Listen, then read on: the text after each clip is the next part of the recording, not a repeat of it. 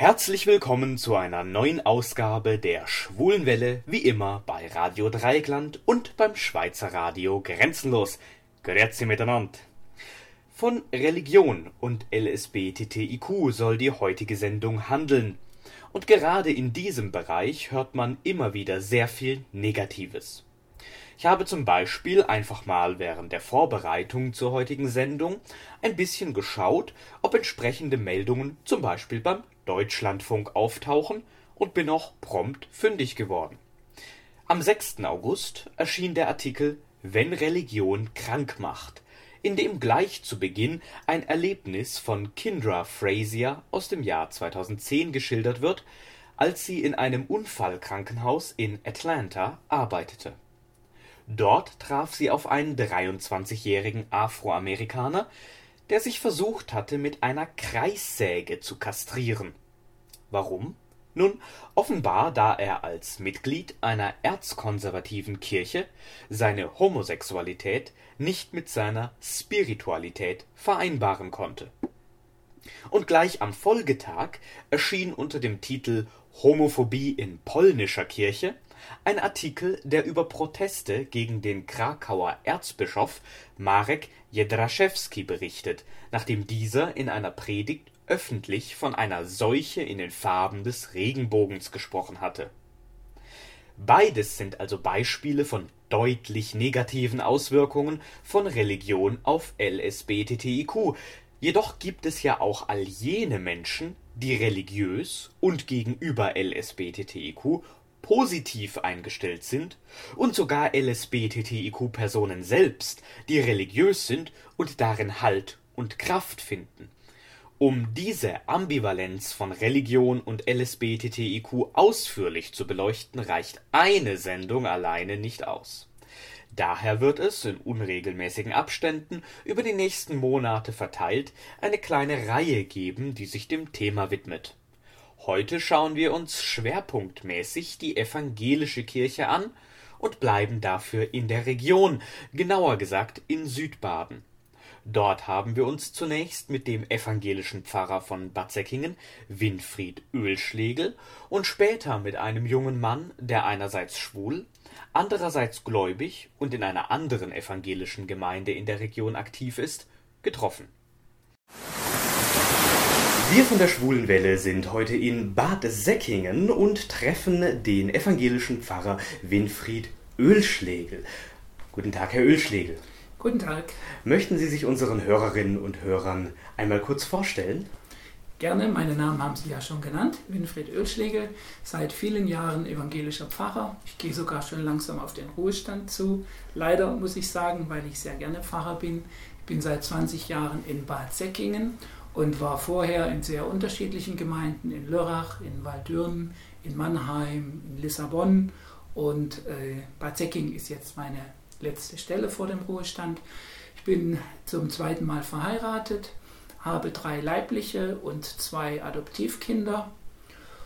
Äh, ja, stamme eigentlich aus der DDR, habe zuerst in Leipzig Theologie studiert, bin dann noch vor dem Eisernen Vorhang in den Westen übergesiedelt, habe in Heidelberg zu Ende studiert und bin seit 1978 im Dienst einer Gemeinde. Man kann also mit Fug und Recht behaupten, dass Sie schon eine lange Karriere hinter sich haben und dementsprechend viel Erfahrung gesammelt haben. Das kann man durchaus sagen, auf jeden Fall. Heute geht es bei uns, ganz getreu unserer Sendung, um die Themen LSBTTIQ oder LGBT. Und da möchten wir einmal ganz grundsätzlich anfangen, nämlich mit der Heiligen Schrift des Christentums, der Bibel. Diese enthält in ihren insgesamt 66 Büchern in zwei Testamenten ja nicht nur die christliche Botschaft. Im Alten Testament in der Genesis Kapitel 1, Vers 27 bis 28 heißt es zum Beispiel, Gott erschuf den Menschen als Mann und Frau und gab ihnen den Auftrag, fruchtbar zu sein und sich zu mehren. Und in Levitikus Kapitel 18 Vers 22 und Kapitel 20 Vers 13 heißt es, ein Mann solle nicht bei einem Manne schlafen wie bei einer Frau, das sei ein Gräuel und müsse mit dem Tod bestraft werden. Wie sind diese Bibelstellen aus dem Alten Testament Ihrer Meinung nach zu verstehen? Auf den ersten Blick scheint es ja eindeutig zu sein, dass es für das Alte Testament nur zwei Geschlechter gibt und gleichgeschlechtlicher Verkehr unter keinen Umständen zu dulden ist. Ja, wie Sie sagten, auf den ersten Blick. Wir haben ja es zum Glück in der Kirche und in der Theologie inzwischen gelernt, die biblischen Texte historisch kritisch zu sehen. Und das heißt, wir schauen, in welcher Zeit sind sie entstanden, was für eine Textsorte stellen diese Texte dar und in welcher Weise können sie für uns heute noch äh, Gültigkeit besitzen.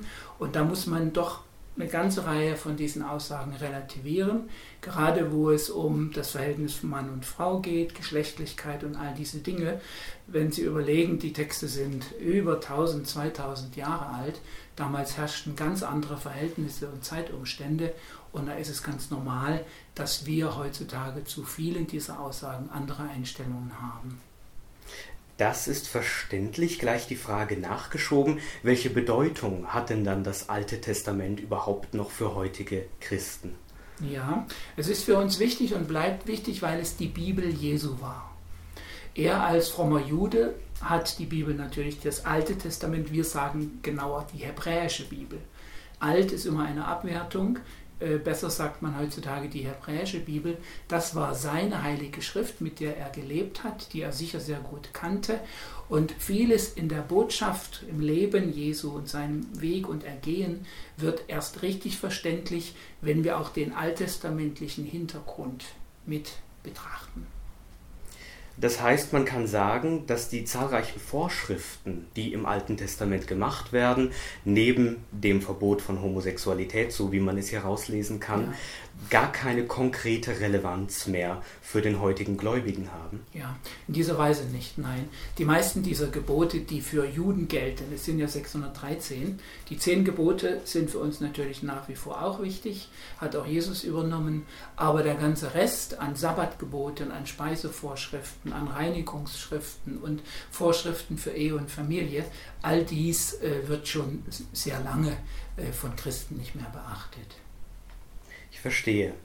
Nun, wenn man sich dann das Neue Testament anschaut, dann steht da auch weniger zur Thematik Homosexualität zum Beispiel drin. Jesus selbst hat sich zur Thematik nie geäußert. Ja. Allerdings findet man in einem Brief des Paulus an die Römer, Kapitel 1, Vers 26 bis 27, eine relativ deutliche Aussage. Dort heißt es nämlich, Frauen haben den natürlichen Verkehr mit dem Widernatürlichen vertauscht und desgleichen haben auch die Männer den natürlichen Verkehr mit der Frau verlassen und seien in Begierde zueinander entbrannt und haben, wörtliches Zitat, Männer mit Männern Schande über sich gebracht und den Lohn für ihre Verirrung an sich selbst empfangen. Wie ist das zu verstehen? Ja, der Apostel Paulus war natürlich ein sehr frommer Jude.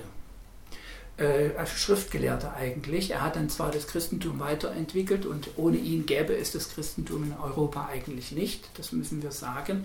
Aber er selbst war frommer Jude, für ihn galten all diese Gebote des Alten Testaments nach wie vor.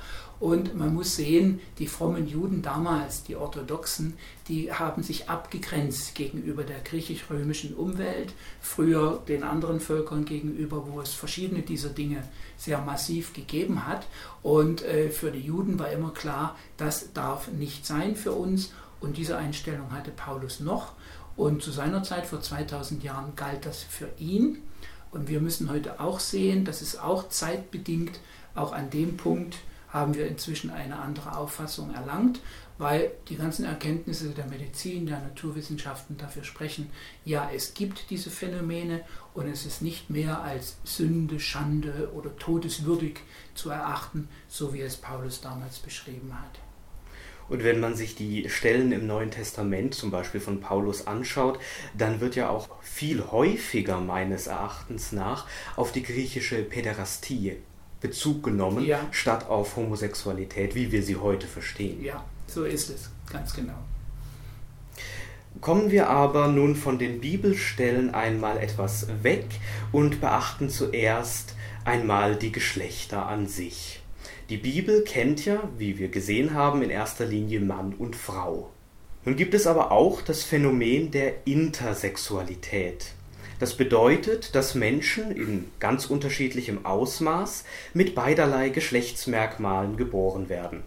Das heißt umgekehrt, es handelt sich um Menschen, die rein biologisch betrachtet nicht eindeutig dem männlichen oder weiblichen Geschlecht zugeordnet werden können. Seit 2013 kann die Geschlechtsangabe in Personenstandsunterlagen in diesen Fällen entfallen. Seit 2018 gibt es die Möglichkeit, divers einzutragen in solchen Fällen. Wie stehen Sie bzw. Ihre Gemeinde zum Thema Intersexualität, um es einmal provokant zu formulieren? Wenn Gott den Menschen nach seinem Abbild als Mann und Frau erschaffen hat, wer hat dann Intersexuelle erschaffen?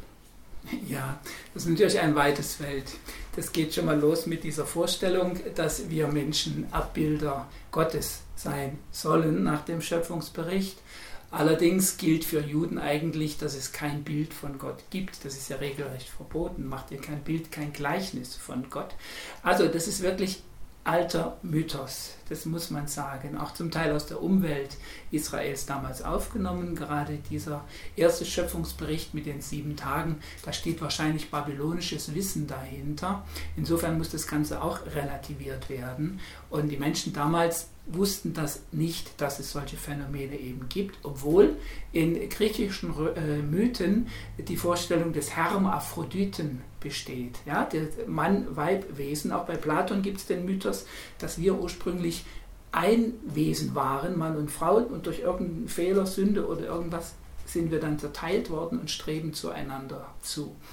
Aber dass es auch solche Phänomene wie Intersexualität gibt, das war damals in der Weise nicht bekannt, wie wir es heute wissen. Und äh, das, äh, das gibt es. Und ja, was soll man dann sagen? Man kann sich ja nicht hinstellen und sagen, das lehne ich ab. Äh, das ist eine natürliche Sache, das gibt es. Und da muss man eine ganz rationale Einstellung dazu einnehmen. Und das mache ich als Pfarrer. Und ich denke, auch die meisten in der Gemeinde und in der, der Kirche sowieso haben inzwischen auch diese Einstellung. Das heißt unterm Strich, man kann sagen, auch intersexuelle Menschen von Gott geschaffen. Ja, wenn man das Oder so mythologisch, ja, mythologisch ausdrücken will, von der Natur so geschaffen. In welcher Weise, das ist eine interessante Frage, in welcher Weise Gott bei unserer Erschaffung mitwirkt, äh, das könnte man, das kriegt man ja eigentlich nie richtig raus. Ne? Wir haben mhm. das, das, was unsere Eltern uns mitgeben, unsere Gene, das äh, elterliche Erbe. Dann werden wir durch die Umwelt geformt, durch die Erziehung, durch die Gesellschaft, durch alles Mögliche. Und irgendwo mischt da Gott, sage ich mal jetzt so frech, äh, mischt Gott mit und gibt uns auch irgendetwas. Mhm. Vielleicht die Seele oder den Geist oder die Kreativität oder was weiß ich. Da könnte man sich lange drüber unterhalten, das wie das heute zu verstehen ist. Gott hat mich, hat uns erschaffen. Jedenfalls die vielen Phänomene, äh, die es unter Menschen gibt, dieses viele unterschiedliche, gibt es. Und die Tatsache, dass es das gibt, sagt mir, dass Gott das zulässt. Er unternimmt offensichtlich nichts dagegen. Vor diesem Hintergrund, wie sollte Ihrer Meinung nach dann mit Intersexualität und intersexuellen Menschen in unserer Gesellschaft umgegangen werden? Denn bis vor gar nicht allzu langer Zeit war es ja noch üblich, entsprechende Kinder bei der Geburt einem Geschlecht einfach operativ zuzuweisen das hat auch oft für Probleme gesorgt, weil es einfach nicht das richtige Geschlecht war, was die Ärzte ausgewählt mhm. haben. Meistens war es das weibliche Geschlecht, weil das chirurgisch einfacher hinzubekommen war in vielen Fällen. Und wir haben es ja gesehen, erst seit wenigen Jahren gibt es auch die Möglichkeit, überhaupt die Geschlechtsangabe, die ja nur männlich und weiblich lautete, leer zu lassen oder divers einzutragen. Halten Sie diese Entwicklungen für richtig oder was meinen Sie, wie sollte man da gesellschaftlich mit umgehen? Ja. Nein, das ist sicherlich richtig. Man sollte abwarten, Kinder sich entwickeln lassen, groß werden lassen, dann wirklich von Fachleuten, Eltern, das Kind selber, die betroffene Person, Fachleute, alle miteinander schauen, was ist jetzt das Beste für diesen Menschen und dann so entscheiden. Und ich denke, die meisten in allen Anzeigen, die jetzt äh, erscheinen schon, ist immer dieses divers immer schon mit angegeben, männlich, weiblich, divers. Äh, die Gesellschaft insgesamt, also die Mehrheit, hat sich sehr schnell daran gewöhnt, dass es so etwas gibt. Und solche Menschen sollten ganz normal behandelt werden und so, dass sie sich wohlfühlen, dass es ihnen gut geht, in der Weise, in der Form, wie sie dann später als Erwachsene existieren. Das heißt, die Etablierung auch eines dritten Geschlechts neben männlich und weiblich wäre dementsprechend eine Möglichkeit. Natürlich. Wenn sich jetzt eine intersexuelle Person an Sie wendet, vielleicht weil es sich um eine gläubige Person auch handelt, die eventuell auch Probleme damit hat, sich nicht konkret einem Geschlecht zuweisen zu können, was würden Sie ihr raten? Mhm. Ja, das kommt immer auf den Fall an und wie die Fragen sind und welche Hilfen äh, äh erforderlich sind. Ich würde natürlich versuchen, möglichst verständnisvoll. Mit so jemandem zu reden und äh, ihm zu, oder ihr zu erkennen geben, dass ich Verständnis dafür habe, dass ich in keiner Weise das verurteile oder so. Ich würde raten, Fachleute wirklich heranzuziehen. Ich bin auf dem Gebiet ja kein Fachmann, aber wäre total offen zu einem Menschen gegenüber und würde auch sagen, auch in unserer Gemeinde gibt es für Sie keinerlei Probleme, wenn Sie sich an einer Ordnungsstelle engagieren wollen. Sie gehören dazu. Wir nehmen Sie offen auf, wie jeden anderen auch. Ich höre aus Ihrer Antwort raus, dass allerdings bisher noch keine intersexuelle Person hier in der Gemeinde ähm, aufgetaucht ist. Jedenfalls nein, das ist mir noch nicht begegnet, nein. Ja, gut, es ist ja auch in Bad Säckingen eher eine kleine Gemeinde und naja, gut, die Gemeinde ist groß, 3500, ja. aber ist ja. eben kleinstädtisch. Kleinstädtisch, so. ja, das trifft es wahrscheinlich am besten. Genau. In einer großen Stadt würde man vielleicht eher mit dem Thema ja. in Berührung kommen. Wenn ich noch in Mannheim wäre, wie früher, also dort würden mir diese Dinge bestimmt öfter begegnen, kann ich mir vorstellen. Wahrscheinlich würde Ihnen da auch das Thema Transsexualität häufiger begegnen, was wir als nächstes ansprechen möchten. Transsexualität ist ja das Phänomen, dass es Menschen gibt, die biologisch zwar eindeutig männlich oder weiblich sind, die sich aber genau mit dem anderen Geschlecht identifizieren. Das wird dann oft so beschrieben, dass man im falschen Körper geboren worden sei. Ja. Und in diesem Fall finden oft zu einem gewissen Grad dann geschlechtsangleichende Maßnahmen statt. Das kann von der Änderung des Vornamens reichen bis hin auch zur kompletten operativen Angleichung an das andere Geschlecht. In Deutschland ist das seit 1981 gesetzlich geregelt und entsprechend auch möglich. Vielleicht an dieser Stelle eine grundsätzliche Frage zum Thema Geschlecht was ist denn Geschlecht eigentlich nach, ich sage mal, nach evangelisch-christlichem Verständnis? Ja, da könnte man natürlich jetzt eine lange dogmatische Ausführung machen, aber das ist gar nicht nötig. Das lässt sich auch ganz einfach erklären. Wir sind einmal von Natur in einer ganz bestimmten Weise geschaffen, entweder eindeutig Mann, eindeutig Frau oder irgendwas dazwischen. Was also das, was ich eben biologisch ich, genannt habe. Ja, das ist die biologische Herkunft. Dann wird unser Geschlecht natürlich definiert durch unsere Umwelt, durch die Herkunft, die Eltern, die Gesellschaft und so weiter. Ne? Das man als Gender dann, glaube ich, bezeichnet. Ja, richtig. Und man entscheidet sich dann auch selber noch, kann man vielleicht sagen, drittens, äh, nach seinen eigenen Gefühlen, wo fühle ich mich zugehörig. Und wenn ein Mensch egal welchen Geschlecht es jetzt das starke Gefühl hat, ich will aber eigentlich ganz anders sein, dann kann man ihn nicht daran hindern, alles, was möglich ist heutzutage und was zu verantworten ist, zu tun, damit er tatsächlich auf diese andere Seite, sage ich jetzt mal, wechseln kann. Und da hat mhm. inzwischen allgemein kirchlich auch niemand mehr was dagegen. Ganz bestimmt nicht. Auch diesem Thema sind sie also sehr offen gegenüber. Ja, natürlich. Und sehen eher den Menschen und nicht das Geschlecht, wenn ich ja, es so formuliere. Auf jeden darf. Fall, ganz sicher. Mhm. Wie sieht es denn mit Fragen der Gleichberechtigung oder Gleichstellung der Geschlechter aus? Ja, ah, da sind wir ja sehr weit fortgeschritten in der evangelischen Kirche. Wir haben Pfarrerinnen und Pfarrer. Inzwischen sind die Hälfte der geistlichen Pfarrerinnen Tatsächlich Fall. schon die Hälfte. Die Hälfte kann man sagen. Das heißt, eine gesetzliche ähm, Frauenquote brauchen Sie nicht. Brauchen mehr. wir überhaupt nicht. Und wie es in jeder Kirche ist, das ist beim Katholischen auch so, die Frauen leisten sowieso die meiste Arbeit in der Gemeinde, ehrenamtlich und so weiter. Mhm. Die Männer sind da eher zu tadeln und halten sich etwas zurück. Und äh, das geistliche Amt ist nun seit 30 oder 40 Jahren auch für Frauen geöffnet und mhm. sie beeinflussen sehr stark die Entwicklung der Kirche. Also da ist die Gleichberechtigung da. Man könnte vielleicht sagen, dass es auf der obersten Ebene, wie es in vielen Bereichen der Gesellschaft ist, da könnten vielleicht noch mehr Frauen mhm. sein. Als Bischöfin, äh, obwohl es auch Bischöfinnen in Deutschland ja schon gibt, aber in der Badischen Landeskirche nicht, oder in der Kirchenleitung, im Oberkirchenrat, in so in diesen Gremien.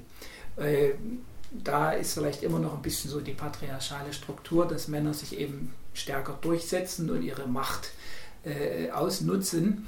Aber auch das wird sich geben äh, hinsichtlich der Gleichberechtigung ist in unserer Kirche wirklich, da gibt es kein Problem mehr. In diesem Sinne ist die Struktur der evangelischen Kirche ganz ähnlich anderen Organisationen aktuell, die von unten her auch immer mehr Frauen ja. mit dabei haben, aber in den Führungsetagen doch noch etwas da spärlicher gesetzt sind. Es gilt also nicht mehr der Bibelspruch, dass die Frau zu schweigen hat in der Gemeinde. nein, nein, auf keinen Fall. Und viele Frauen sind dem Apostel Paulus deswegen auch böse, kann ich sagen. Aus verständlichen Gründen. Sprüche da. Ja. Die gelten natürlich in keiner Weise für uns. Auch die vor dem zeitlichen Hintergrund eher zu sehen. Natürlich, ja, ja. Nun kommen wir aber noch einmal kurz auf das Thema Transsexualität zu sprechen. Viele Transsexuelle kritisieren ja das Gesetz von 1981, in dem ja auch große Hürden eingebaut sind, die auf dem Weg zu einer geschlechtlichen Angleichung liegen. Dann gibt es auch Streitigkeiten darum, ob man diese Therapien schon im Jugendalter anfangen sollte oder erst im Erwachsenenalter. Wie stehen Sie dieser Thematik gegenüber? Na, das ist natürlich sehr schwierig für einen Nichtfachmann zu beurteilen. Und da ist sicherlich jeder persönliche Fall auch wieder anders gelagert. Da äh, kommt es sicherlich darauf an, dass Eltern zusammen mit ihrem Kind, mit dem Betroffenen, mit Ärzten, die sich wirklich gut auskennen, alles wohl überlegen. Und wenn da alles klar sein sollte, und eindeutig, dann kann man sicherlich auch schon früh damit anfangen, einem solchen Kind oder Jugendlichen zu helfen. Da wäre ich sicherlich nicht dagegen. Aber es ist bestimmt wichtig, dass man das ganz genau prüft und dass da Menschen sich damit befassen, die wirklich gut meinend sind und äh, wirklich auch die nötigen Kenntnisse haben. Denn das stelle ich mir schon kompliziert vor, wenn man eigene Kinder hat, wie das hätte sein können. Ja, und da müssen dann wirklich Leute ran, die verantwortungsbewusst und sehr, sehr klug sind. Wenn dann eine Geschlechtsangleichung, zu welchem Grad auch immer, aber zur Zufriedenheit der Person erfolgt ist, ist das für Sie oder für Ihre Gemeinde oder aus evangelischer Sicht dann ein vollwertiger Mann, eine vollwertige Frau? Oder gibt es da doch noch so eine Art Sonderstatus? Nein, das glaube ich überhaupt nicht. Nein, wenn so jemand bei uns äh, erschiene und in der Gemeinde ist oder ich ihm begegnen würde oder ihr oder so, äh, oftmals merkt man das ja dann gar nicht mehr, wenn es gut gemacht ist, den Unterschied. Und das ist vollwertig, selbstverständlich. Vollwertiger Mann, Frau, Mensch, was auch immer. Da sehe ich überhaupt kein Problem. Auch da steht wieder der Mensch für Sie im Vordergrund. Selbstverständlich, ja. ja. Nun, schließlich, um das Thema Geschlecht abzuschließen an dieser Stelle, gibt es ja auch noch Menschen, die sich nicht ganz dem männlichen oder weiblichen Geschlecht identifizieren können oder wollen, also sich bewusst daneben positionieren wollen oder dazwischen positionieren wollen. Ja, dann bleibt dann der Weg zu sagen, ja, aber ich bin ein menschliches Wesen, oder? Das, das bleibt dann unterm Fall. Strich, das auf jeden Fall. Ich, und mir ist noch niemand untergekommen, der gesagt hat, ich bin kein Mensch. Jedenfalls. Ja, naja, naja, weiß man alles nicht. Äh, was, und vielleicht auch von, von Gegnern solcher Entwicklungen. Wer weiß, was die dann alles äh, Möglicherweise. einbringen. Ja? ja. Hätten Sie ein Problem damit, um mal so zu fragen, wenn jetzt jemand in Ihrer Gemeinde auf Sie zukäme und sagt, ich möchte weder als Mann noch als Frau angesprochen werden? Äh, zunächst mal nicht, nein. Ich müsste dann fragen, wie soll ich sie ansprechen? Ja, das ist vielleicht auch noch ein sprachliches Problem, Eben. denn wir haben ja Sprache. Wir sind festgelegt durch unsere ja. Sprache. Gut, im Deutschen gibt es das Neutrum. Aber das wird oft auch als abwertend Das ist verstanden. abwertend, ja. genau. In anderen Sprachen gibt es das ja gar nicht. Aber so jemand müsste mir dann äh, insoweit helfen, dass er sagt oder sie sagt, ja, nennen Sie mich bitte so und so. Ja, als mhm. Hilfe, weil ich selber habe ja da noch keinen Begriff dafür. Schwierig wird es dann vielleicht, wenn, und da nehme ich jetzt einfach noch einmal alle Gruppen zusammen, die wir im Bereich geschlechtliche Identität angesprochen haben. Mhm. Schwierig wird es dann vielleicht, wenn diese Personen heiraten wollen. Auf was kommt es da an? Ja, Bedingung ist zunächst mal die standesamtliche Trauung. Das ist die Grundbedingung. Die muss erfüllt sein. Mhm. Ja, sonst vollziehen wir keine Trauungen. Und äh, sonst, darüber hinaus, sehe ich eigentlich keine Schwierigkeit. Ich denke, dass als halt eine Trauung dann stattfinden kann, weil wir ja inzwischen auch gleichgeschlechtliche Menschen trauen dürfen, kirchlich. Es gibt die volle Trauung. Und dann wer würde das in dem Falle solcher Menschen auch gelten, nach meiner Auffassung. Und jeder Pfarrer, jede Pfarrerin kann das für sich dann entscheiden und die Trauung vollziehen. Das heißt, Grundvoraussetzung ist einfach die äh, Zivilehe, die geschlossen ja. sein muss. Und ab dann ist auch eine kirchliche Trauung ja. möglich. Aber Sie sagten gerade, das kann dann der Pfarrer entscheiden. Ja. Das heißt, wenn der Pfarrer sagt, er kann das aus Glaubens- oder Gewissensgründen nicht tun, dann hat er die Möglichkeit, das auch abzulehnen. Abzulehnen, das gilt ja schon im Blick auf gleichgeschlechtliche Trauungen heutzutage schon. Äh, in dem Falle können sich die Betroffenen an den zuständigen Dekan, die Dekanin wenden. Die würde dann einen anderen Pfarrer, eine andere Pfarrerin beauftragen, die dazu bereit ist, die Trauung vorzunehmen wenn die Voraussetzungen erfüllt sind. Und das heißt einmal, das eine habe ich genannt, Standesamt, aber das nächste wäre, es müsste wenigstens einer der Partner äh, evangelisch sein.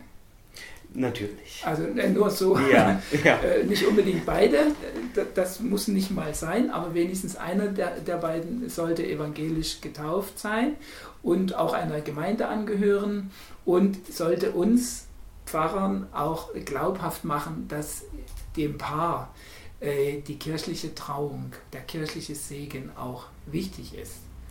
Ja, mhm. das gilt übrigens auch bei, bei heterosexuellen Trauungen. Da haben wir immer das Gefühl, na, wollen die jetzt bloß die Trauung, diese schöne Feier haben oder ist da auch wirklich etwas dahinter? Mhm. Und uns Pfarrern liegt natürlich daran, dass wir gerne Menschen trauen, die auch irgendwas mit dem Glauben verbinden, ohne da genaue Vorschriften zu machen.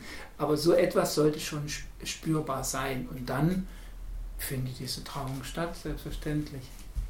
Damit sind Sie, würde ich es einfach mal so einschätzen, doch recht fortschrittlich, denn andere Gemeinden sehen diese Thematik ja doch noch nicht ganz so offen. Ja, das ist allgemein zu sagen. Ja, es ist zwar kirchenoffiziell erlaubt, inzwischen solche Trauungen zu vollziehen, aber wie wir schon erwähnt haben, jeder Geistliche kann selber entscheiden, mache ich es oder mache ich es nicht. Mhm. Kirchengemeinderäte dürfen entscheiden, in unserer Kirche findet sowas statt oder nicht. Und das ist eben doch noch etwas unterschiedlich, wobei ich den Eindruck habe, dass inzwischen zumindest in der Badischen Landeskirche, die schon immer etwas liberaler war als andere, dass zumindest in unserer Landeskirche die meisten Pfarrerinnen und Pfarrer dieser ganzen Thematik sehr offen gegenüberstehen und auch Trauungen vollziehen. Seit wann gibt es eigentlich diese Möglichkeit, zum Beispiel für gleichgeschlechtliche Paare auch kirchlich getraut zu werden? Äh, wenn ich mich richtig erinnere, hat es unsere Landessynode im Jahre 2017 mhm. ermöglicht. Vorher gab es Segnungen ja. im kleinen familiären Rahmen, da hat man sich noch etwas versteckt. Aber angesichts der neuen Entwicklungen, politisch vor allen Dingen, ne, als auch die Zivilehe ermöglicht wurde und so weiter, hat, dann, hat man kirchlich nachgezogen und die meisten Landeskirchen inzwischen sind auf diesem Standpunkt auch schon. Und diese Ehen sind dann aus kirchlicher Sicht auch gleichwertig mit heterosexuellen Ehen? Ja, ganz bestimmt, ja. Und damit sind wir auch schon beim Thema der Verhältnisse der Geschlechter untereinander angekommen und wollen uns nun abschließend noch mit den Phänomenen Homo- und Bisexualität beschäftigen. Da vielleicht auch noch mal ganz grundlegend die Frage, wie steht die evangelische Kirche eigentlich grundsätzlich zum Thema Sex, was ja in einer Beziehung auch eine Rolle spielt? Ja, ja, und eine ziemlich wichtige Rolle, das ist ganz klar. Äh, ich würde sagen, bis zum Zweiten Weltkrieg war das äh, in der evangelischen Kirche, wie auch in anderen, noch alles sehr streng und, und Da hat man sich so intensiv mit diesem Thema nicht beschäftigt. Das war etwas Intimes, das gehörte in den Bereich der Ehe, also auch keine äh, vor, vorehelicher mhm. Geschlechtsverkehr und all diese Dinge. Äh, das ist nach dem Zweiten Weltkrieg mit der ganzen Modernisierungswelle sehr schnell alles hat sich das geändert. Und inzwischen ist das voll anerkannt, dass Geschlechtlichkeit und Sexualität natürlich ganz wichtig ist für eine Beziehung, dass das dazugehört, dass das zur Lebensfreude gehört. Und Gott hat uns so erschaffen, egal in welche Richtung wir nun sind. Und deswegen hat da die, also muss, man muss immer vorsichtig sein. Aus meiner Sicht, äh, meine persönliche Ansicht und so wie die Mehrheit der evangelischen Geistlichen und Theologen das inzwischen sieht, überhaupt kein Problem mehr damit, dass es Sex gibt und dass es was Schönes ist und dass es notwendig ist. Auch außerhalb einer Ehe. Auch das darf sein. Denn wenn man nun umgekehrt denkt, und Sie haben vorhin gesagt, dass die kirchliche Trauung zum Beispiel für gleichgeschlechtliche Paare erst ab etwa 2017 möglich ist, davor gab es ja dann gar keine Möglichkeit für gleichgeschlechtliche Paare ähm, ehelichen Sex zu haben. Naja, sie konnten sich segnen lassen, sie konnten in ja. Partnerschaft leben, aber dass äh, die, die Sexualität nicht mehr an die Ehe gebunden ist, zwingend, ja. Das äh, ist in der evangelischen Kirche schon, sagen wir mal, seit den 68er äh, Jahren, seit der Studentenbewegung und so weiter, ne? seit sich diese ganzen Freiheiten entwickelt haben, seitdem ist das schon anerkannt. Nun gibt es ja auch noch einmal zum Thema gleichgeschlechtlicher Verkehr ein Bibelzitat Paulus hatte diesen als widernatürlich bezeichnet. Nun wurde das Verhalten natürlich auch bei unzähligen Tierarten in der Zwischenzeit beobachtet, auch in freier Wildbahn.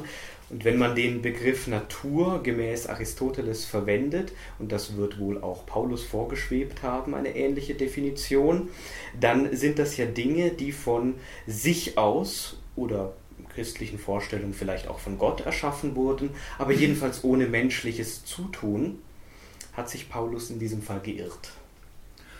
Ja, dafür gilt, was wir vorhin schon gesagt haben. Da war er seinerzeit verhaftet und als strenggläubiger Jude war so etwas für ihn eben ausgeschlossen, in Abgrenzung allen anderen Religionen und Völkern gegenüber. Das muss man immer sagen. Die Juden haben sich da tatsächlich äh, in ihrem Bereich, in ihren ethischen Vorstellungen abgrenzen wollen von allem, was um sie her geschah. Und das wurde philosophisch auch gar nicht groß äh, durchdacht. Ich glaube nicht, dass Paulus eine Ahnung von Aristoteles hatte und solchen philosophischen äh, Konzepten. Auch das vertreten wir heute nicht mehr wieder natürlich. Nein, es gibt ganz, ganz unterschiedliche in Gottes Garten Phänomene, äh, Dinge, die da geschehen und so. Und wissen Sie, dass die Grundfrage dabei ist immer, wird ein Mensch verletzt, wird ihm wehgetan, wird ihm Schaden zugefügt oder nicht? Und wenn Menschen in ihrer Liebesbeziehung einvernehmlich dies oder jenes tun, dann ist das in Ordnung. Und dann hat auch Kirche nichts mehr dagegen. Fertig. Das heißt unterm Strich, Phänomene wie Homo- und Bisexualität sind nicht wieder natürlich, sie sind dementsprechend auch keine Krankheiten und Nein. keine Sünde. Nein, überhaupt nicht, in keiner Weise. Absolut nicht. Das wird kein vernünftiger Pfarrer heute mehr sagen. Es gibt leider immer noch solche Leute, die das sagen, aber das ist nicht die generelle Auffassung in der Kirche und in der Theologie, auf keinen Fall. Es gibt immer noch die Sondergruppen, ganz aktuell vor einigen Tagen, Wochen ist das ja erst wieder diskutiert worden. Es gibt schon noch Sondergruppen, die versuchen, solche Menschen zu heilen. Mit Hilfe Gottes, mit Gebeten, was weiß ich, was da alles veranstaltet wird. Aber das wird offiziell von der Kirche total abgelehnt. Das ist nicht richtig, weil es eben nicht als Krankheit und auch schon gar nicht als Sünde angesehen wird. Das heißt, entsprechend wäre die evangelische Kirche auch in diesem Bereich ein Unterstützer der Idee von Verboten solcher Konversionstherapien, was ja gesellschaftlich aktuell auch diskutiert wird. Genau, so, so, so heißt es genau, wie Sie es gesagt haben. Ja, ja, das äh, darf nicht sein in evangelischen Gemeinden. Das lässt die äh, evangelische Kirche nicht zu. Wie sieht es eigentlich aus, wenn eine homo- oder bisexuelle orientierte Person zum Beispiel als Pfarrer in der evangelischen Kirche arbeiten möchte. Ist das auch uneingeschränkt möglich? Ja, und das gibt es ja. Ich denke, dass Sie die Beispiele kennen. Es gibt äh, äh, Pfarrer, männliche, die in einem Pfarrhaus zusammenleben, die arbeiten in dem Beruf. Es gibt Frauen inzwischen, die zusammenleben und gemeinsam den Beruf arbeiten. Auch unterschiedlich, dass einer äh, Pfarrer ist und der andere einen anderen Beruf hat. Äh, das gibt es und die leben auch, dürfen auch seit einiger Zeit im Pfarrhaus zusammenleben. Da gibt es keinerlei Einschränkungen mehr. Gab es aber, als die große gesellschaftliche Debatte auch geführt wurde über die Öffnung der Zivilehe, vielleicht auch in Ihrer Gemeinde entsprechende Befürchtungen, dass das negative Auswirkungen vielleicht auf die Gesellschaft haben könnte? Ja, auch auf die Kirche. Oder auf die Kirche, Kirche und ja. Gemeinde. Ja, ja, wir haben da schon äh, doch heftige Diskussionen auch gehabt. Ich habe befürchtet, dass ziemlich viele Menschen austreten werden aufgrund dessen, es waren nicht so viele wie befürchtet, Gott sei Dank. Ich weiß aber und kenne auch Gemeindemitglieder, die total dagegen sind. Manche haben mir das dann auch gesagt, dass sie äh, deshalb ausgetreten sind. Aber diese große Austritts- und Protestbewegung, die ich befürchtet hatte, die hat nicht stattgefunden. Wenn sie austreten, und leider treten momentan ja sehr viele aus, dann hat es unterschiedliche Gründe. Aber nicht diese. Das heißt, die Gemeinde ist vielleicht sogar etwas toleranter oder akzeptierender, als sie selbst befürchtet hatten. Ja, das ist richtig. Ich hatte es anders eingeschätzt, zumal mir einige auch gesagt hatten, wenn das kommt und wenn ihr das mit vollzieht, dann trete ich aus. Das hatten einige schon angekündigt, die es aber nicht alle dann gemacht haben. Können Sie vielleicht die Beweggründe vorstellen, die zu so einer Haltung führen? Ja, naja, das sind Menschen, die äh, wirklich die Bibel noch wortwörtlich verstehen. Mhm. Und wenn da steht, das und das ist verboten, dann wollen die sich daran halten, im guten Glauben. Ja? Äh, andererseits steckt wahrscheinlich auch eine gewisse Homophobie dahinter. Viele haben da Probleme damit, immer noch, gerade auch Ältere. Und drittens denken manche, oh ja, wenn das alles so offen gemacht wird, dann wird ja die gesamte Grundlage unserer Gesellschaft unterhöhlt. Das Prinzip mhm. Familie wo soll das hinführen, wenn die Familie aufgelöst wird, wenn jeder leben kann, wie er will und seine Familie gründen will, wie er will. Ne?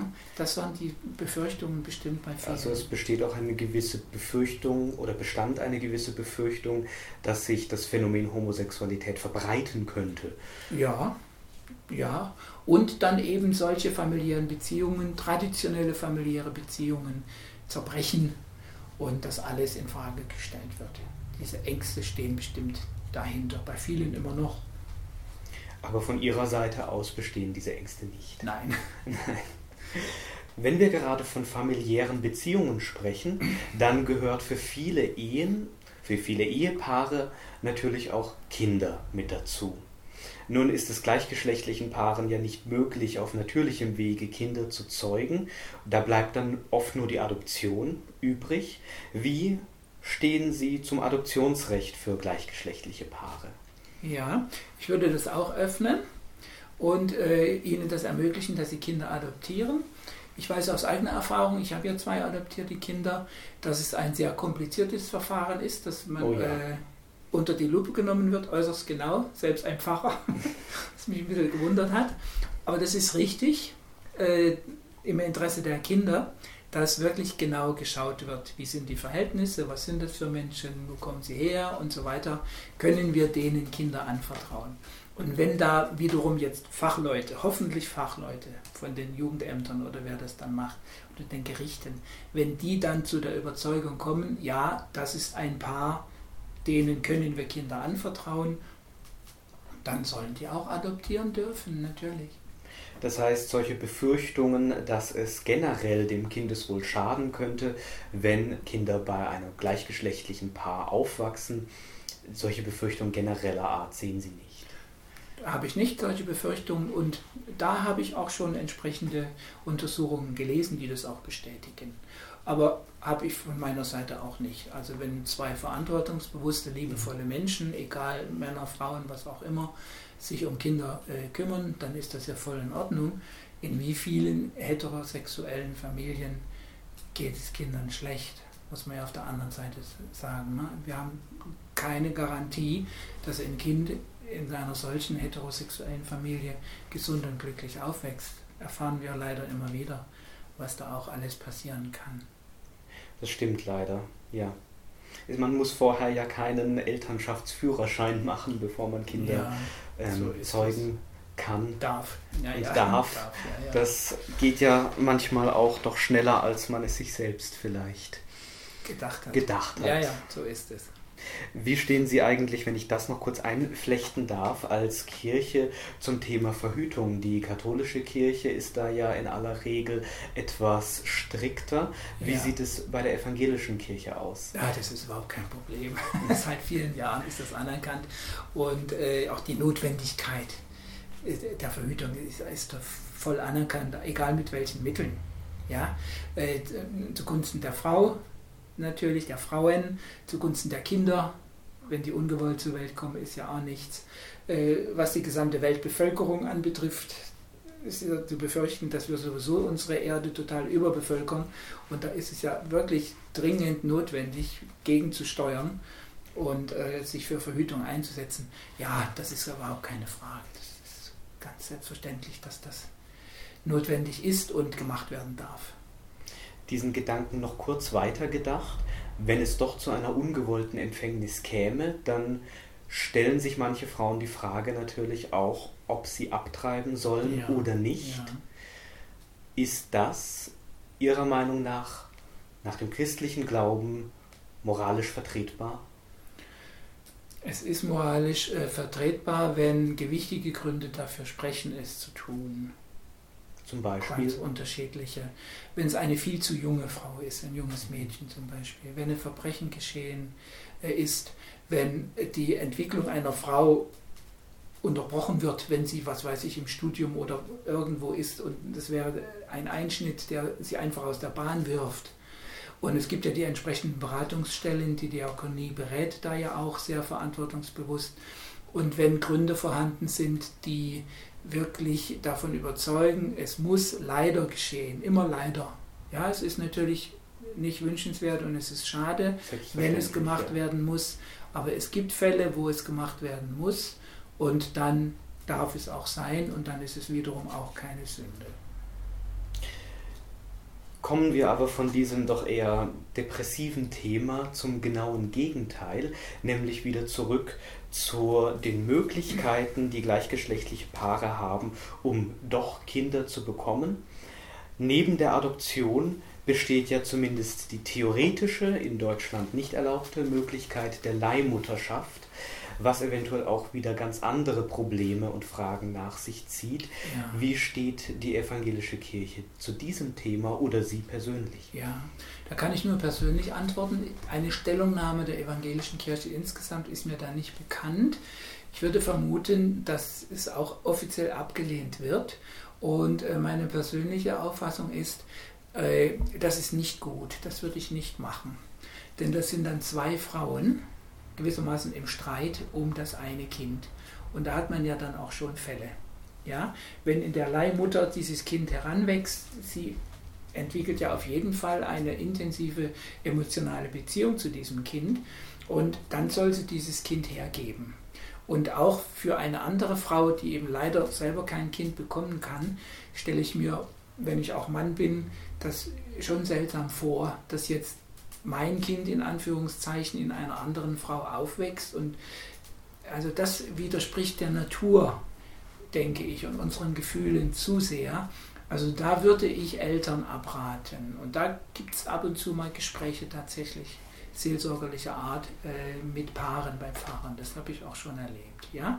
Es gibt ja andere Methoden mit der, der künstlichen Befruchtung, der In vitro und was weiß ich, was mhm. es alles noch gibt.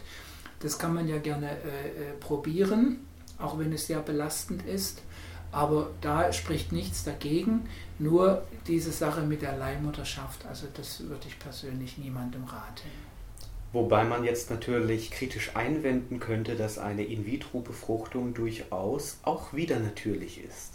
Ja, da bin ich auch etwas schwankend, aber wenn es wirklich nicht anders geht und wenn die Mutter dann ihr eigenes Kind dann austrägt, ja, diese befruchtete Eizelle, die ja von den beiden dann wahrscheinlich ist und die wird dann eingepflanzt, ist immer noch mal was anderes, als wenn das eine fremde Person ist. Wenn ich das richtig verstehe, steht da auch wieder die Frage nach dem Schaden gegenüber einer Person im Vordergrund, was in diesem ja. Fall die Leihmutter wäre, die Schaden nehmen kann oder kann. wird. Ja, oder auch die Mutter, die das Kind dann beansprucht ja. für sich und später auch mal das Kind selber. Wenn es groß wird, wenn es fragen darf, wie bin ich auf die Welt gekommen und man dann irgendwann mal darüber spricht. Ne? Und das ist ja auch das Problem, wenn, wenn Frauen, deren Mann unfruchtbar ist, äh, Samenspenden bekommen. Halte ich auch für schwierig, aber gut, manchmal geht es eben nicht anders. Und Samenspenden sind ja auch für gleichgeschlechtliche weibliche Paare, also für lesbische Paare, ja. eine Möglichkeit. Ja. Das sehen Sie entsprechend auch nicht so ganz problematisch. Nicht ganz. Wenn die zwei Frauen sich wirklich einig sind und, und, und wissen, wer dann spendet und die irgendwelche Vereinbarungen auch treffen, okay, dann kann ich mir das schon vorstellen. Aber das müssen sich, das ist eine persönliche Entscheidung der Partner, die betroffen sind. Die müssen sich das genau überlegen, die sollten sich beraten lassen, die sollten an die Konsequenzen denken, die es haben könnte. Und wenn sie dann immer noch dabei bleiben, ja, wir möchten das so versuchen, es ist uns so wichtig, Kinder zu bekommen, dann sollen sie es machen und dann gibt es auch einen kirchlichen Segen dazu und die Kinder werden wir mhm. dann auch taufen natürlich. Wir sind mit den Fragen jetzt ziemlich am Ende. Mhm. Abschließend würde ich noch ganz gerne zwei Fragen stellen, die das ganze Thema vielleicht auch ein wenig zusammenfassen. Einerseits würde mich interessieren, auch wenn die Antwort schon fast auf der Hand liegt, kann man als homosexueller, bisexueller, transsexueller, intersexueller und so weiter auch ein guter Christ sein? Ja, selbstverständlich. Also die Frage ist fast naiv. Natürlich, also gar keine Frage. Oh, ich stelle die Frage trotzdem gerne, weil es ja eventuell doch Vorbehalte gibt. Und Sie hatten vorhin schon angesprochen, dass in Ihrer Gemeinde Menschen gab oder gibt, die der ganzen Thematik sehr kritisch gegenüberstehen ja. und so etwas vielleicht verneinen würden. Die gibt es bestimmt. Die gibt es in unserer Gemeinde und die gibt es auch in einigen anderen, vor allem fundamentalistisch ausgerichteten Gemeinden, das weiß ich wohl. Aber ich würde auch dementsprechend in der Kirche reden, auch in der Predigt, wenn sich das Thema anbietet würde ich das sagen. Selbstverständlich können solche Menschen genauso gute Christen sein wie alle anderen auch. Vielleicht manchmal sogar besser. Was macht eigentlich einen guten Christen überhaupt aus? Wenn Sie es in wenigen Ach Sätzen zusammenfassen müssten. Ach je. Wenn er verständnisvoll ist für andere Menschen, wenn er Mitgefühl hat, rücksichtsvoll, äh, einsatzbereit in seinem Beruf, äh, so gut äh, viel leistet, wie ihm möglich ist, mit seiner Familie, mit seinen Nächsten, mit seinen Freunden gut zusammenlebt, friedlich, liebevoll und schön, dann ja, wenn er am Glauben, an Gottes Vertrauen in Jesus Christus festhält, in einer ganz persönlichen Weise, wenn er sich Gedanken macht, wenn er nicht stur dogmatisch an irgendwelchen Worten sich festhält, Geboten, Regeln oder sonst was, sondern wenn ich spüre, ja, es ist auch ein Sucher, das gefällt mir am, am besten, wenn jemand äh, keine fertigen Antworten hat auf die vielen schwierigen Fragen, die es heutzutage gibt, sondern wenn er ringt, auch mit seinem Glauben, auch mit Gott und auf der Suche ist und offen ist fürs Gespräch und auch andere Gedanken akzeptiert, die vielleicht in ganz andere Richtung gehen in Glaubenshinsicht. Das alles, das ist ziemlich viel, was ich da verlange, aber das alles, das alles macht einen guten Christen nach meiner Auffassung aus. Das heißt, Glauben ist nicht das Gegenteil von Wissen, sondern es ist eine ewig währende Auseinandersetzung, auch moralischer Art, Richtig, mit genau. dem eigenen Glauben ja. und eine Entwicklung. Ja, mit anderen Menschen, mit der Umwelt und die Offenheit für alles, was es in der Welt so gibt, das sollte sein, wirklich. Es ist nicht mehr früher orthodox eingeschränkt und festgelegt auf bestimmte Regeln und Dogmen und so und das und das müsst ihr tun und euch so verhalten, nur dann seid ihr gute Christen. So ist es heute nicht mehr. Die Bibel also nicht mehr wörtlich nehmen? Äh, nein, kann man nicht. Kann man nicht. Man muss sich mit ihr auseinandersetzen. Es ist ein wunderbares, hochinteressantes Buch, wo wirklich alle menschlichen Erfahrungen und Erlebnisse vorkommen. Und es lohnt sich immer wieder, sich mit ihr auseinanderzusetzen, weil sie auch eine ganze Reihe ganz wunderschöner äh, Bücher hat, literarisch auch wunderschön. Und äh, so ein Verständnis mit offenem Verstand, kritisch lesen und sich mit ihr auseinandersetzen, das gehört sicherlich auch dazu. Und ich finde, das war ein sehr gutes Schlusswort und bedanke mich ganz herzlich für das Gespräch. Bitte sehr gerne, hat mir Spaß gemacht. Religion und LSBTTIQ. Wir schauen heute konkret auf die evangelische Kirche und hatten in der letzten Stunde einige interessante Einblicke durch unser Gespräch mit Pfarrer Winfried Ölschlegel aus Bad Säckingen erhalten dass man die Bibel zum Beispiel nicht wörtlich nehmen dürfe, sondern sie historisch kritisch auslegen müsse, also versuchen sollte, sie aus ihrer Zeit und ihrem Umfeld heraus zu beurteilen, dass dadurch viele Aussagen und Vorschriften, besonders aus dem Alten Testament bzw. der hebräischen Bibel, relativiert werden müssen, bzw. gar nicht mehr, zumindest für evangelische Christen, gelten und eben jene Kirche den Themen LSBTTIQ, also Geschlecht, Sexualität, Vielfalt und Gleichberechtigung, offen gegenübersteht. Das mag nicht für jede Gemeinde und für alle Gläubigen, scheinbar aber für die Mehrheit gelten, zumindest in der evangelischen Kirche in Deutschland. Zuvorderst stehe das Wohl des und der Menschen. Geschlecht sei zweitrangig und LSBTTIQ-Personen inzwischen überwiegend akzeptiert. Die Ehe und der Beruf des Pfarrers stehen zum Beispiel auch gleichgeschlechtlichen Personen und Paaren inzwischen offen, genauso wie prinzipiell keine Einwände gegen Kinder für gleichgeschlechtliche Paare bestehen, im Gegenteil sogar eher befürwortet werden. Nur was die Leihmutterschaft angeht, hatte Pfarrer Ölschlegel Bedenken, und das ist sicher auch ein Thema, über das man diskutieren kann und als Gesellschaft auch sollte LSBTTIQ scheinen also prinzipiell in der evangelischen Kirche willkommen zu sein und können, so lautete eine der letzten Fragen, sehr wohl und uneingeschränkt gute Christen sein. Nun wollen wir uns noch gerne mit jemandem unterhalten, der jung, schwul und ein gläubiger Christ ist, um einmal sozusagen dieselbe Medaille von der anderen Seite aus zu betrachten.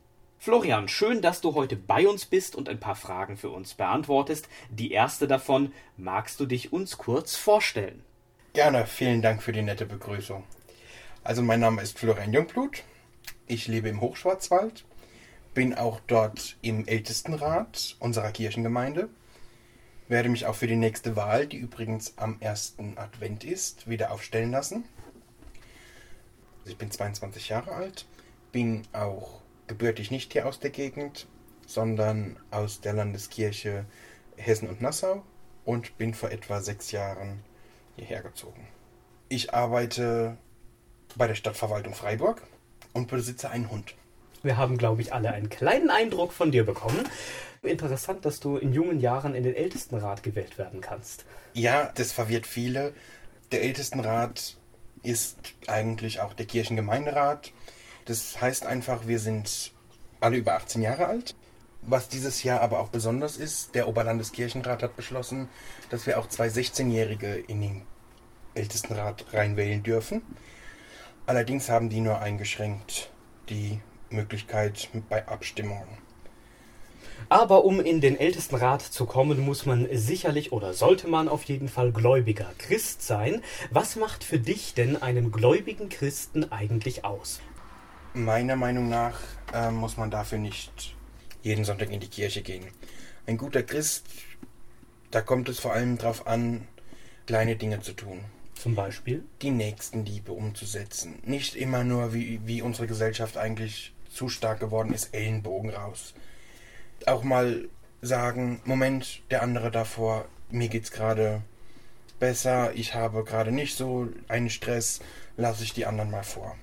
Das macht für mich einen guten Christen aus. Also nicht so egoistisch durch die Welt zu gehen wäre das da auf jeden Fall die Grundvoraussetzung deiner Meinung nach. Genau. Aber es gehört doch sicherlich auch dazu, dass man an Gott und an Jesus glaubt. Das ist natürlich die Grundvoraussetzung. Es ist bei mir persönlich jetzt auch so, ich glaube nicht jedes einzelne Wort, das in der Bibel steht. Die Bibel ist nun mal ein Buch, das auf Erzählungen und Sagen und dem Weitertragen von Informationen geschrieben wurde und das über viele, viele Jahre hinweg.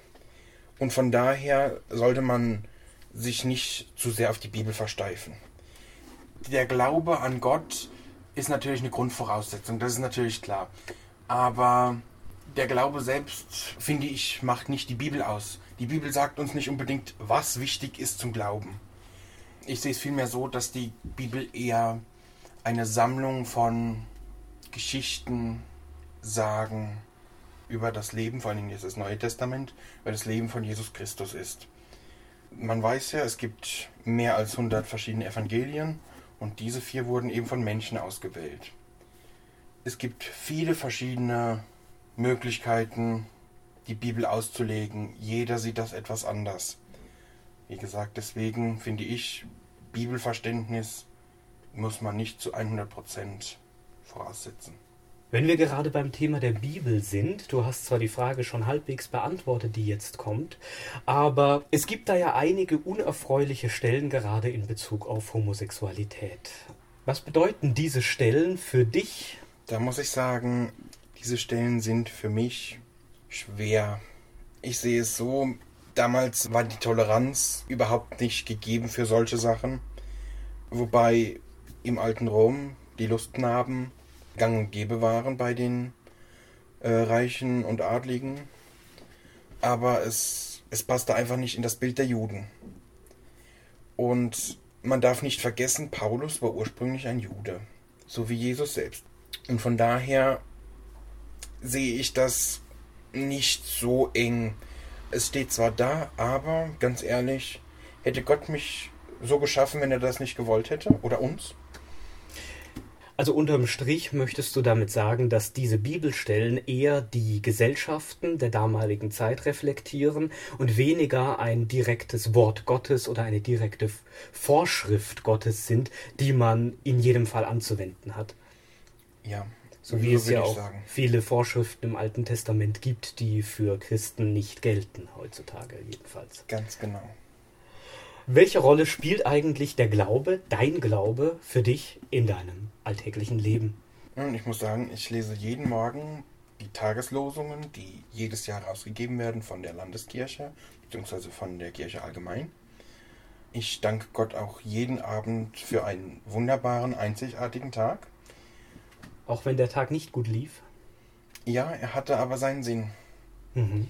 In jedem Schlechten kommt vielleicht auch was Gutes raus. So ist es mir bisher zumindest ergangen. Zum Glück.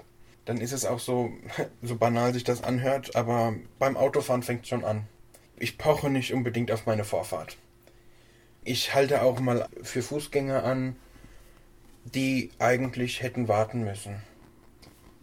Das ist so mein Glaube im alltäglichen Leben. Ich versuche niemanden zu bekehren oder sagen, du musst glauben oder es gibt nichts anderes, nur der Glaube und solche Sachen.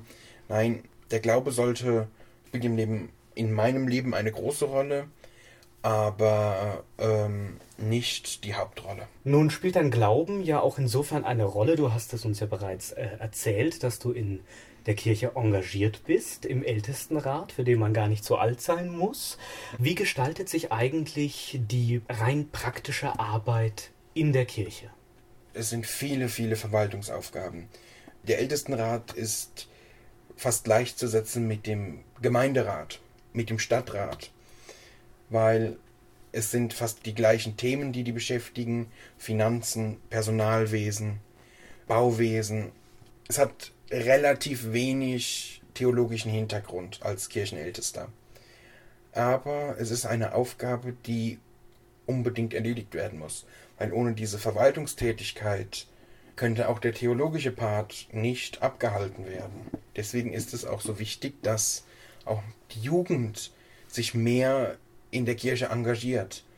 Das heißt nicht, dass man jetzt als Kirchenältester jeden Sonntag in der ersten Reihe sitzen muss es kann natürlich mal sein, dass man gefragt wird, vor allen Dingen in kleineren Gemeinden, ob man mal die, die Kirche öffnet, schließt, die Kerzen macht oder vielleicht auch mal die Schriftlesung.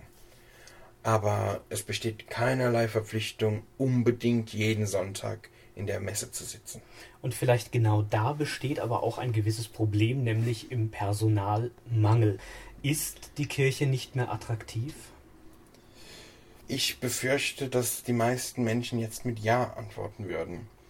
Die Kirche ist für viele veraltet, langweilig, verbissen an alten Traditionen. Aber wenn man wirklich mal dahinter schaut, was dahinter steckt, was die Kirche wirklich alles bewegt, was sie macht, ohne Kirche können wir nicht unbedingt unser gesellschaftliches Leben so aufrechterhalten, wie wir es bisher kennen. Hast du konkrete Beispiele dafür? Die Kirche ist bei vielen Dorffesten, Jubiläen vertreten, ähm, übernimmt den Verkauf von verschiedenen Speisen, Getränken wie Kaffee, Kuchen, bei uns im oberen Schlüchtal, beim Dorffest in Grafenhausen, übernimmt beispielsweise die evangelische Kirchengemeinde den Verkauf von Flammkuchen. Es wird jährlich ein Flammkuchenbäcker aus dem Elsass hergebracht, der wirklich original Elsässer Flammkuchen bäckt für uns. Ähm, das wird, machen auch nicht viele Vereine. Wobei man ja sagen muss, dass überhaupt der, das Vereinswesen leider sehr abnimmt, auch auf den ja, Dörfern. Das stimmt. Das stimmt. Dann auch was das Soziale angeht, die Hauskreise, die Bibelkreise, die Bibelgespräche, Kirchkaffee. Es gibt den Menschen Regelmäßigkeit, eine Konstante, die sich nicht ändert. Und ich finde, jeder Mensch braucht diese eine Konstante. Ob es jetzt die Kirche ist oder ein Sport oder ein anderer Verein. Ich habe meine Konstante in der Kirche gefunden. Und ich schäme mich auch nicht dafür oder verschweige es. Im Gegenteil, ich bin stolz darauf, dass ich so gläubig bin, was ja leider mittlerweile auch in unserer Generation sehr selten vorkommt und auch relativ verpönt ist. Man wird ausgelacht, ähm, man wird belächelt. Noch nicht mal zu Weihnachten wird heute noch groß in die Kirche gegangen. Und es wird alles kommerzialisiert. Und wenn man fragt, wofür steht Weihnachten, was ist Weihnachten, ähm, sagen viele, ja, Geschenke, Weihnachtsmann. Aber das wahre Weihnachtswunder, äh, die wahre Bedeutung von Weihnachten ist bei vielen schon verloren gegangen. Hattest du in der Kirche eigentlich bisher Probleme wegen deiner Homosexualität? Bist du dort überhaupt geoutet? Bin ich. Bin ich. Und ich hatte nicht einmal ein Problem es wird jeder so angenommen, wie er ist. Weil es ist jeder so geschaffen, wie Gott es wollte. Jeder ist ein Geschenk Gottes und jeder ist genauso individuell, wie er sein soll. Ähm, wenn wir alle gleich sein sollten und jede kleinste Unebenheit oder Ecke und Kante bei einem nicht akzeptiert wird, dann würde ja niemand akzeptiert werden. Jeder hat so seine eigenen Macken, seine eigenen Schrullen und von daher, ich hatte nie Probleme. Ich glaube auch nicht, dass ich jemals Probleme bekommen werde. Also weder von Seiten der, ich sag mal, Kirche selbst, als mhm. auch von Seiten der Gemeinde, der anderen Gläubigen? Genau. Und man muss sagen, im Hochschwarzwald, die aktiveren Gemeindeglieder sind schon etwas älter. Und die interessiert es überhaupt nicht. Im positiven Sinne. Im positiven Sinne. Du hast gesagt, du wohnst etwas dörflicher. Das gilt dann auch für die gesamte Dorfgemeinschaft? Ja, teilweise muss ich sagen. Ähm, ich lebe im Nachbarort, vom Geburtsort von Erzbischof Georg Genswein. Ah, interessanter Und, Zufall, nur nicht katholisch. Ja. Und da sind natürlich ähm, erzkonservative Christen, katholische Christen, wie auch der Erzbischof selbst, die natürlich sagen, nein, das geht gar nicht und ja, ähm, ich habe den Erzbischof aber auch mal persönlich kennengelernt, bei seinem Cousin im, in seinem Gasthaus. An sich ein sehr netter Mensch, aber über theologische Dinge kann man mit ihm, wenn man seiner Meinung ist, nur schwer diskutieren. Wenn man nicht seiner Meinung ist. Wenn man nicht seiner ja. Meinung ist. Er hat seine Prinzipien und hält auch starr an ihnen fest, was ja nicht unbedingt schlecht ist. Nicht unbedingt, nein. Aber in manchen Prinzipien ist, sind seine Ansichten sehr veraltet und mhm. nicht mehr zeitgemäß. Gerade wenn es eben um die Thematik wie Homosexualität geht, da würde ich dich gerne noch fragen, ob du vielleicht eine Idee hast, woran das liegen kann, dass einige Christen der ganzen Thematik so sehr abgeneigt sind, während du in der evangelischen Kirche vor Ort so positive Erfahrungen gemacht hast. Wie kommt dieser Unterschied? Letztendlich sind es doch beides Christen. An sich schon. Wie dieser Unterschied zusammenkommt, kann ich nicht sagen. Ich kann, ich kann nur eine Einschätzung geben, dass es vielleicht an der Erziehung lag, ähm, vielleicht die Angst vor Veränderung, vielleicht die Angst von vor allen Dingen männlichen Gemeindegliedern bzw. Würdenträgern oder die Angst davor, selbst homosexuell zu sein. Aber was genaues kann ich da nicht sagen. Nun aber vielleicht zu einer etwas positiveren Frage. Aktuell hast du ja leider noch keinen Partner, aber wenn es dann mal der Fall sein wird und du den Mann fürs Leben gefunden hast, möchtest du dann auch kirchlich heiraten? Auf jeden Fall. Es ist für mich so, ich habe die Absicht, ähm, Predikant zu werden. Sprich, das ist ein ähm, Prediger, der ausgebildet wurde für die Vertretung eines Pfarrers. Dies geschieht auf ehrenamtlicher Basis und es können alle Kasualien von ihm gehalten werden, die normalen Gottesdienste. Und für mich persönlich ist es auch sehr wichtig, kirchlich zu heiraten, denn ich finde persönlich, was Gott verbindet, sollte der Mensch nicht trennen. Für viele gehört in der Ehe auch der Wunsch nach Kindern dazu. Ist das bei dir auch der Fall? Puh, ähm, ich muss sagen, ich bin gerade so an einer Stelle in meinem Leben, wo sich das so allmählich etwas wandelt.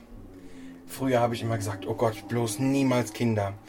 Momentan sehe ich viele, viele meiner Freundinnen und Freunde heiraten, bekommen Kinder.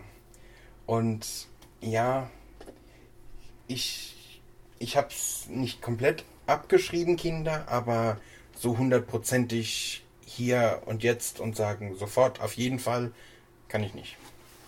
Da bist du also noch etwas unentschlossen. Genau.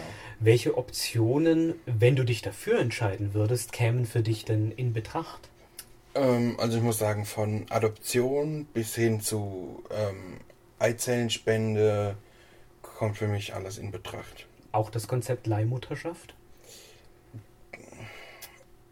Da muss ich sagen, tue ich mich etwas schwer mit. Nun nehmen wir einfach mal an, dass du den Mann fürs Leben gefunden und geheiratet hast, dass ihr beiden euch für Kinder entschieden und sie zum Beispiel adoptiert habt. Würdest du sie auch taufen lassen? Auf jeden Fall.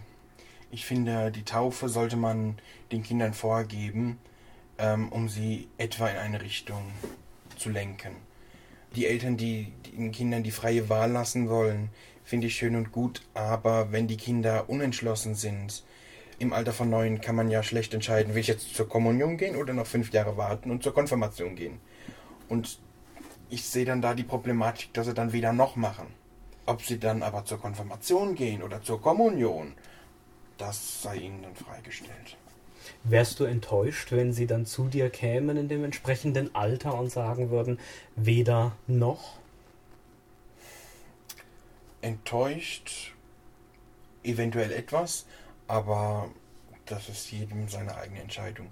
Ich muss sagen, ich habe bis kurz vor meiner äh, Konfirmandenzeit, also bei der Konfirmation meiner Schwester gesagt, ah, Kirche ist langweilig, will ich nicht. Und siehe da, heute möchte ich Predikant werden. Das heißt, unterm Strich würdest du die Taufe wählen, um ihnen etwas Positives mit auf den Weg geben zu können? Vielleicht auch eine gewisse Führung, einen gewissen Halt. Genau. Und Letztendlich ist für dich allerdings wichtig, dass jeder nach seiner Fasson glücklich wird, wie man so schön sagt. Ja, das sehe ich so. Lieber Florian, ich danke dir ganz herzlich dafür, dass du heute bei uns warst. Danke, ich habe mich über die Einladung sehr gefreut. Damit sind wir nun auch schon wieder am Ende unserer heutigen Ausgabe der Schwulenwelle zu Religion und LSBTTIQ angekommen in der wir uns auf das Verhältnis der evangelischen Kirche zu LSBTTIQ fokussiert und eine überwiegend positive Einstellung diese Kirche gegenüber diesem Themenfeld sowohl von Seiten des Pfarrers Winfried Ölschlägel als auch von dem gläubigen, kirchlich engagierten und schwulen Florian kennengelernt haben. Unterm Strich bleibt, für die Mehrheit in der evangelischen Kirche scheint der Mensch im Vordergrund zu stehen, und die Bibel ist nicht wörtlich, sondern historisch kritisch zu verstehen. Und letzten Endes ist es ja jedem Menschen selbst überlassen, ob und an was er glaubt. Ein guter Christ kann eine Person, die sich selbst zum LSBTTIQ-Spektrum zählt, jedenfalls nach Meinung der evangelischen Kirche inzwischen selbstverständlich sein, und all jene Personen sind inzwischen auch willkommen. Was meiner Meinung nach aber noch wichtiger ist, jeder Mensch kann ein guter Mensch sein, egal an was er glaubt und an was er nicht glaubt. Wichtig ist, dass am Ende jeder sein Glück findet und auf diesem Weg anderen zu helfen, ist unabhängig der eigenen Einstellung sicher nie verkehrt. Damit verabschieden wir uns für heute. Bis zum nächsten Mal, euer Andreas.